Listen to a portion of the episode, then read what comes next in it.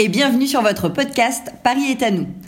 Notre ambition, c'est de rouvrir les yeux sur Paris, de changer notre regard pour nous laisser surprendre. Pousser une porte et aller à la rencontre de ceux qui font vivre nos quartiers, qui les font bouger, engager la conversation avec eux et partager avec vous nos découvertes, nos émotions pour vous donner envie d'aller à votre tour vous balader, vous approprier cette ville et faire que Paris soit vraiment à vous. Nous, c'est Bérénice et Olivia, journalistes, start et spécialistes du digital. Et nous vous emmenons aujourd'hui autour du Parc Monceau. Oui, effectivement, pour ce quatrième épisode, on a eu envie de changer radicalement de quartier et de s'intéresser à un quartier chic. Et après tout, quoi de plus parisien que le parc Monceau et ses alentours? Alors, on ne va pas se cacher, au premier abord, ça n'a pas été facile et on n'a pas échappé à l'impression générale d'un quartier très beau, mais un peu froid et pas forcément très vivant. Et puis finalement, en poussant les portes, on a découvert que c'est se balader dans ce quartier, c'est surtout plonger au cœur de l'histoire du Paris financier, euh, avec des noms très évocateurs comme Perret, Rothschild et Camondo, mais aussi du Paris artistique et culturel de la deuxième moitié du 19e siècle. Et surtout, surtout, c'est mieux comprendre l'histoire de l'urbanisme de Paris, avec un certain Haussmann qui a aménagé complètement ce quartier qu'on appelait la Plaine Monceau. Oui, parce que ce quartier de la Plaine Monceau, il est vraiment emblématique de la période haussmannienne.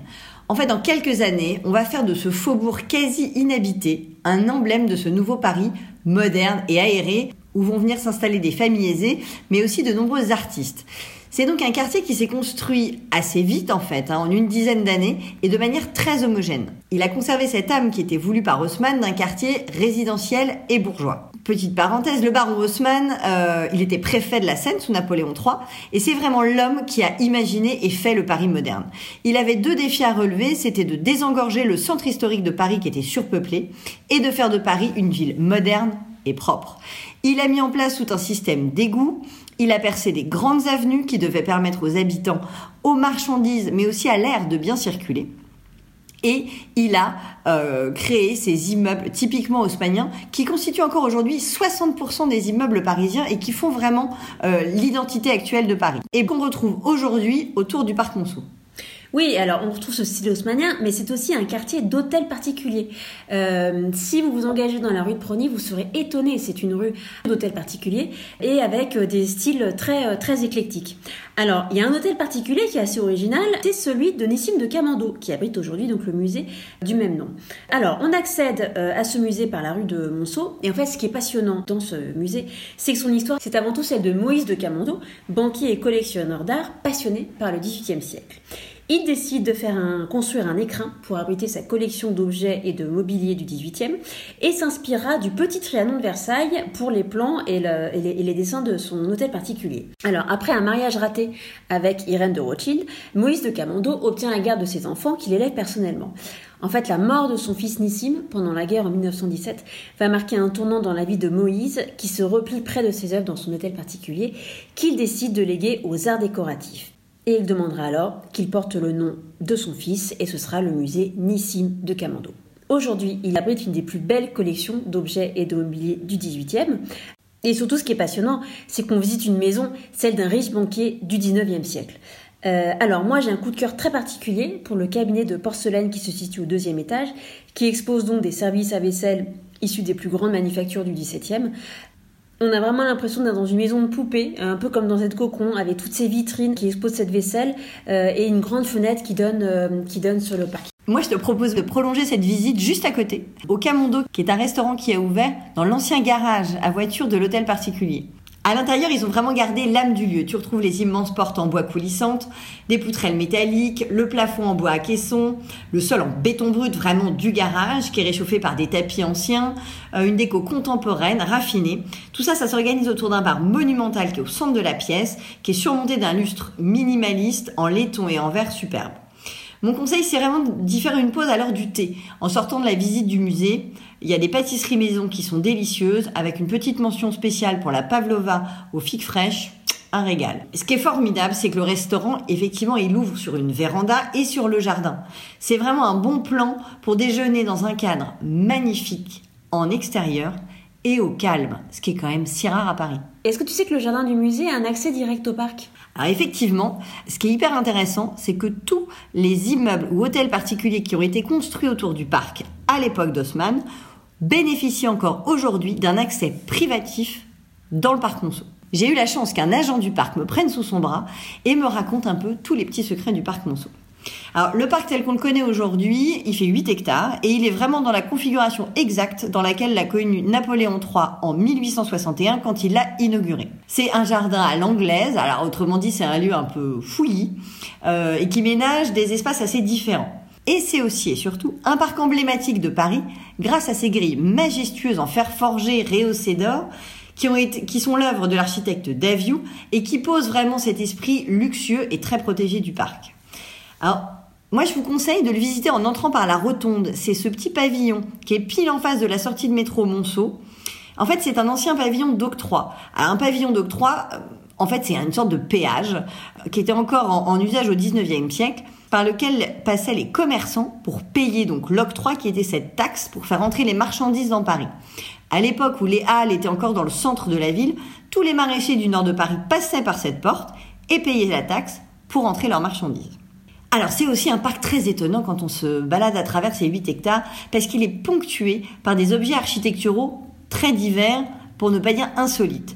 On va trouver un pont vénitien, une cascade, une mini pagode, des arcades de l'ancien hôtel de ville de Paris, un foisonnement très hétéroclite, mais aussi c'est un lieu qui rend hommage au monde des arts. On va trouver des sculptures de Gounod, d'Ambroise Thomas, une sculpture d'Alfred de Musset, mais aussi les noms des allées qui portent euh, le nom de la comtesse de Ségur, par exemple, ou même plus récemment la mairie de Paris qui a inauguré l'allée rebaptisée Michel Et pourquoi? Ben, Tout simplement parce que, tu l'as un peu dit déjà, les artistes habitaient dans ce quartier au 19e siècle, et il semblerait qu'aujourd'hui encore, puisque mon gardien du parc m'a murmuré que Claude Lelouch serait encore un voisin. Et ça m'étonne pas du tout. Et tu sais d'ailleurs que le parc Monceau euh, est devenu un lieu de tournage très prisé pour l'industrie de la pub et du cinéma. Alors je vais te citer quelques, quelques tournages qui ont eu lieu. Il y a d'abord Sofia Coppola qui a tourné la pub Miss Dior avec Nathalie Portman. Les scènes de parc du film Le cœur des hommes y ont également été tournées. Ou encore la scène finale euh, d'Anna, le dernier film de Besson qui a également été tourné. Alors après les stars de cinéma, moi je te propose d'aller croiser les jeunes loups de la finance. Où ça À la buvette. Place Rio de Janeiro, c'est vraiment en face de l'entrée du parc Avenue de Ruisdel. La buvette, c'est un mix entre un food truck et un pub anglais. C'est juste à côté de la brasserie Valois, qui est une institution du quartier depuis 1868, donc qui est vraiment née en même temps que ce quartier. Et récemment, les propriétaires ont eu envie de proposer une alternative chic et bon marché à tous les cols blancs du quartier qui sont très pressés. Alors la buvette annonce la couleur en affichant sur la devanture cuisine de rue. L'idée, c'est un décor de pub anglais avec sa déco en bois, du cuir rouge, des murs vert bouteille, mais comme dans un food truck, une cuisine ouverte devant toi et un grand comptoir à l'extérieur tout le long de la vitrine pour manger debout ou perché sur un tabouret de bar. Alors, tu manges sur un plateau individuel en fer blanc, le plus souvent avec tes doigts, mais une cuisine de qualité. Au menu, que des produits frais, du Made in France, une carte plutôt maligne. Tu choisis ta viande, bœuf, cochon, poulet, agneau, et ensuite ta présentation, sandwich, salade ou plat cuisiné. Côté boisson, bien sûr, hein, l'idée c'est un pub, donc on trouve de la bière, mais on est quand même au pays du Côte-du-Rhône, donc la carte des vins, elle est très courte, mais c'est un très bel assortiment de vins de toutes les couleurs, à un prix ultra raisonnable, parce que le verre ne dépassera pas les 5,90€. Moi, je vous conseille de passer à l'heure de l'afterwork, où on trouve vraiment cette ambiance de pub qui se déverse sur le trottoir et jusque sur la chaussée. Et alors dis-moi, l'heure du pub, c'est aussi l'heure des runners qui envahissent le parc, parce que le parc Monceau, c'est aussi un vrai parc de sportifs, non? Alors oui, c'est un parc de sportifs déjà pour une raison très pratico-pratique, c'est que le tour du parc fait un kilomètre tout rond. Donc quand tu t'entraînes, c'est assez pratique. Et puis aussi, euh, c'est un parc de sportifs parce que il y a tous ces, espaces un peu isolés les uns des autres qui permettent de se faire euh, un peu son espace personnel d'entraînement pour des gens qui viennent avec des coachs pour s'entraîner à la boxe. Il y a des cours de pilates. Tu vas trouver du yoga. Euh, donc à certaines heures, une vraie âme, une vraie âme de sportif dans ce, dans ce parc. Et ça, c'est ce qu'ont très bien compris Fabrice et Stéphanie. Fabrice et Stéphanie, ils ont ouvert au 119 du boulevard Malzerbe, kilomètre 42. Kilomètre 42, c'est la mecque du runner.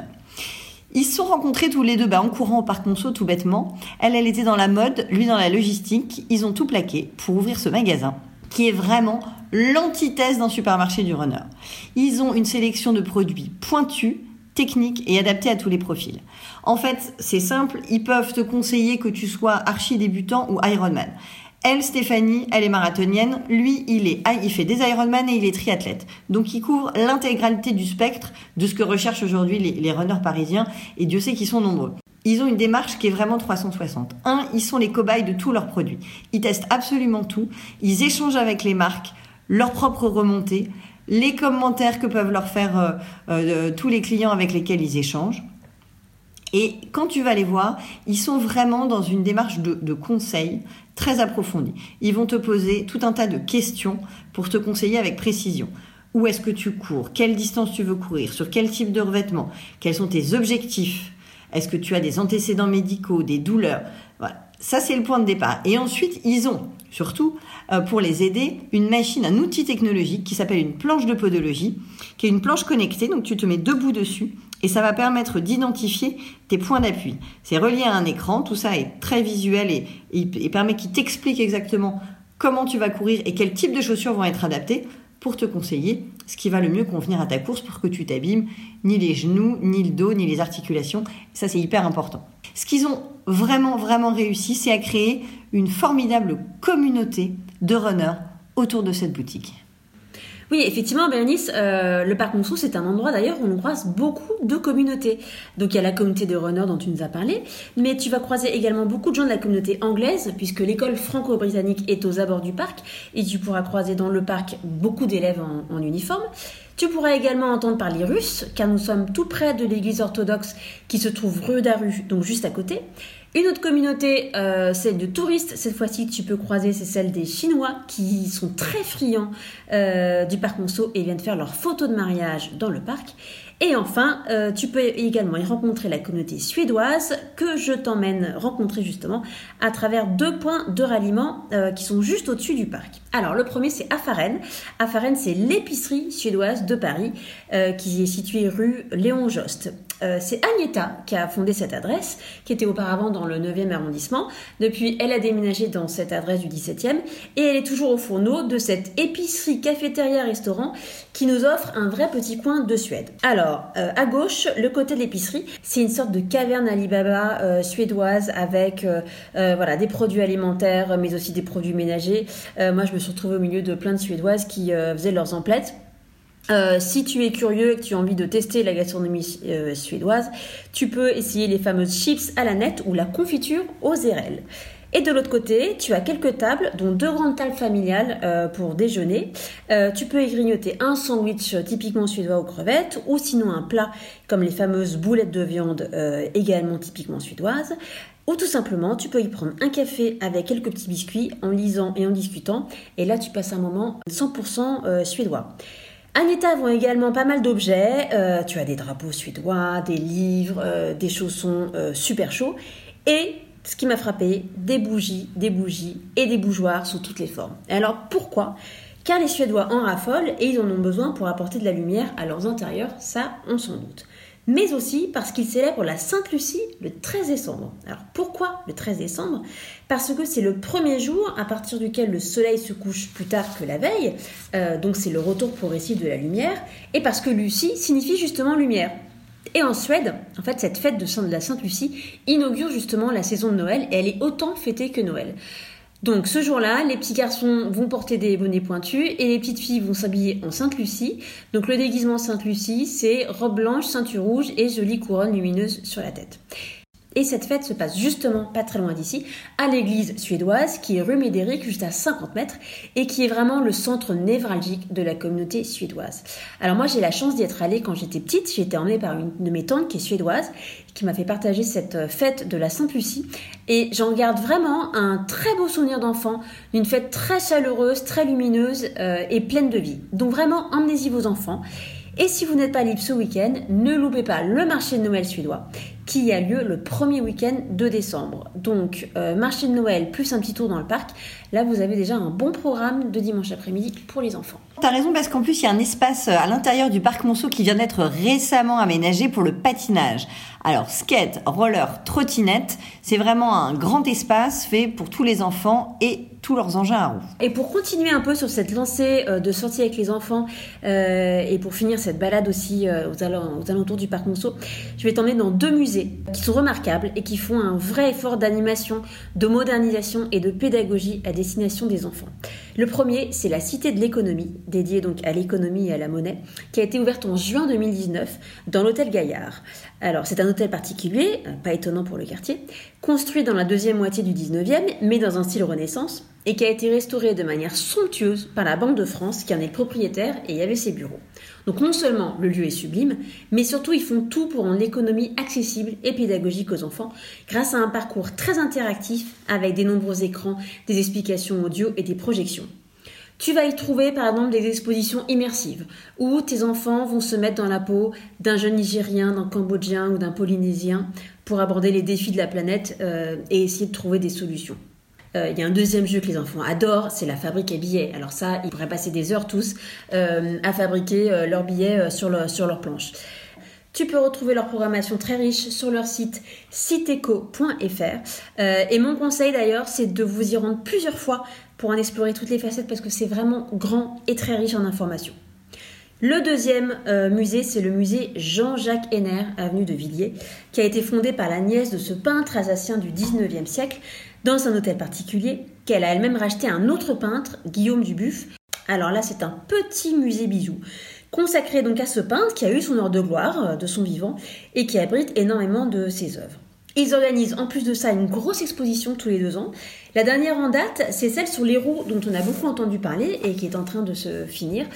Et la prochaine sera consacrée à l'Alsace, euh, qui est donc la région d'origine du peintre. Et donc si je vous parle de ce musée, c'est parce qu'il propose beaucoup d'activités pour les enfants.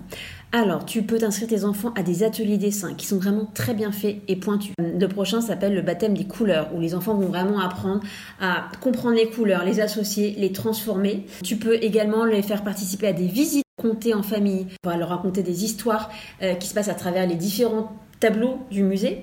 Et enfin, pour le jour de Mardi Gras, tu pourras les emmener à un bal masqué euh, dans le musée, ce qui est une idée quand même assez géniale. Bonus pour ces deux musées adaptés aux enfants, il n'y a personne et je t'assure que c'est vraiment un régal de s'y balader seul dans ces deux magnifiques hôtels particuliers. Donc on y fonce. Eh bien, merci beaucoup. On finit là cette, euh, balade autour du parc Monceau. Alors, si vous souhaitez visiter le parc Monceau, euh, il y a des visites guidées qui sont organisées. Il suffit de vous inscrire sur le site paris.fr. Je vous propose de retrouver toutes nos adresses sur l'Instagram du podcast Paris est à nous. N'hésitez pas à nous partager vos envies, vos idées, s'il y a un quartier dont vous souhaitez euh, particulièrement qu'on vous parle. Vous retrouverez aussi le plan de cette balade. D'ici là, on vous souhaite une très bonne journée et on vous dit à bientôt.